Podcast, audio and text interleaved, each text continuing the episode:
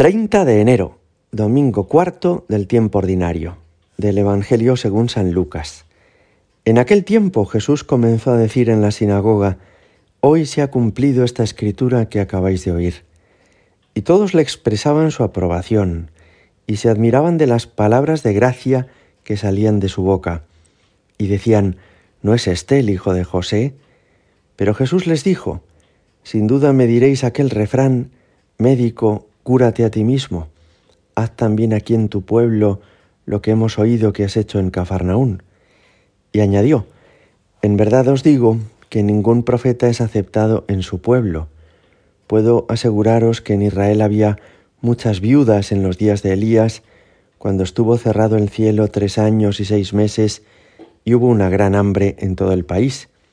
Sin embargo, a ninguna de ellas fue enviado Elías, sino a una viuda de Sarepta en el territorio de Sidón. Y muchos leprosos había en Israel en tiempos del profeta Eliseo. Sin embargo, ninguno de ellos fue curado, sino Naamán el sirio. Al oír esto, todos en la sinagoga se pusieron furiosos, y levantándose lo echaron fuera del pueblo y lo llevaron hasta un precipicio del monte sobre el que estaba edificado su pueblo, con intención de despeñarlo. Pero Jesús se abrió paso entre ellos y seguía su camino. Palabra del Señor. Comienzo contándos una anécdota histórica. El padre Nieto fue un jesuita muy santo del siglo XX, director espiritual del seminario de Comillas, en Santander, donde se preparaban decenas, cientos de chicos para llegar a ser sacerdotes diocesanos y también para llegar a ser jesuitas.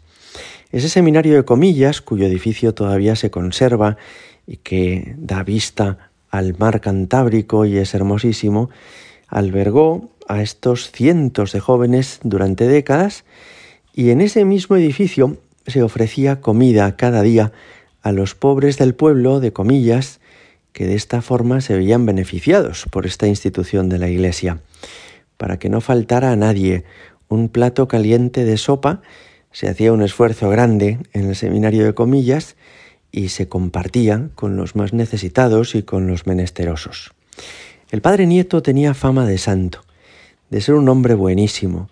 Le querían todos los chicos del colegio y le querían también estos pobres que cada día iban a buscar comida al seminario. Lo cierto es que cuando se desató la persecución religiosa en España en los años 30, no se vieron libres de esta persecución los jesuitas.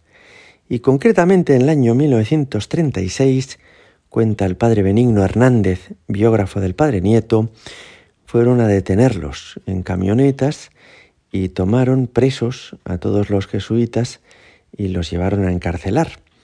Algunos de ellos murieron mártires, hubo historias asombrosas de heroísmo, pero me fijo hoy en este detalle había unas 200 o 300 personas que puño en alto gritaban contra la iglesia y contra los sacerdotes cuando fueron detenidos los, los jesuitas del seminario de comillas. Y uno de los, de los novicios jesuitas distinguió entre aquella muchedumbre algunas personas de las que venían a diario a comer al seminario y entonces les increpó y les dijo, Oye, pero a ti no te he visto, pero vosotros no sois los que recibís, pero no os ha ayudado a vosotros el Padre Nieto. Y ellos bajaron la cabeza como abochornados de que tanta veneración le habían tenido al Padre Nieto, tanta gratitud por el bien que les había hecho, y ahora eran los primeros que gritaban contra la Iglesia y deseaban que estos sacerdotes fueran encarcelados, ¿verdad? Esta anécdota me impresionó, porque como el Evangelio que hemos escuchado, me parece que pone de manifiesto qué voluble es el corazón humano. Con mucha frecuencia le pasa a la gente, y nos puede ocurrir a nosotros, que pasamos enseguida de ser entusiastas del Señor, que le defendemos y le amamos, a ser para Él un motivo de dolor, como algunos de aquellos pobres de comillas que un día daban las gracias al Padre Nieto por la generosidad de la Iglesia y al día siguiente gritaban pidiendo su encarcelación en comillas. Esto es lo que hoy nos narra el Evangelio. Jesús va a la sinagoga de Nazaret, que es la sinagoga de su pueblo. Seguramente deseó aquel día con mucha ilusión poder, ya siendo adulto Jesús, hablar a sus propios vecinos de la misión que el Padre le había encomendado. Y así lo hizo. Leyó la, profecía de Isaías, el Espíritu del Señor está sobre mí, Él me ha ungido, y les dijo, hoy se cumple esta palabra que acabáis de escuchar. Ya no tenéis que esperar por más tiempo al Mesías, lo tenéis aquí, soy yo. Y entonces dice que todos le expresaban su aprobación y se admiraban. Podemos imaginarles aplaudiendo a Jesús y dando gracias a Dios porque el Mesías estaba en su localidad. Pero enseguida Jesús les dice, bueno, tened presente que no he venido solamente para nuestro pueblo, sino que tengo que dedicarme a otra mucha gente, que como pasó en tiempos de Eliseo, también había que curar a Naamán, aunque fuera sirio o que de la misma manera que Elías ayudó a una viuda de Sarepta, también yo habré de ayudar a enfermos y a gente que sufre en otros lugares. Y entonces dice el Evangelio, se indignaron y lo querían despeñar. Pero sorprende de este pasaje, además de lo voluble del corazón humano, cómo reacciona Jesús.